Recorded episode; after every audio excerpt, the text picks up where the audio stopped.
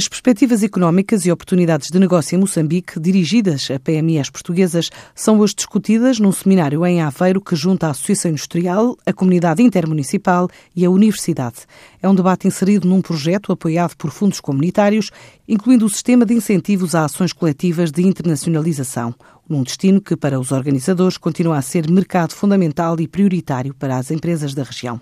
A Associação Industrial de Aveiro estima que a partir de 2018 se verifique uma retoma ligeira na economia de Moçambique e acredita que essa melhoria económica vai colocar de novo o país na rota de mercado promissor. Faz hoje seis meses que abriu a delegação da ICEP em Buenos Aires.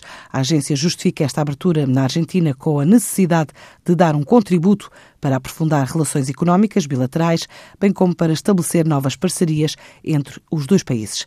De acordo com os dados divulgados pela própria AICEP, o ano passado a Argentina foi o cliente 48 e o fornecedor 49 de Portugal. As exportações portuguesas para o mercado argentino cresceram em média 23,7% nos últimos cinco anos e atingiram cerca de 82,8 milhões de euros nos últimos 12 meses. Nesta altura, existem 184 empresas portuguesas a exportar para a Argentina.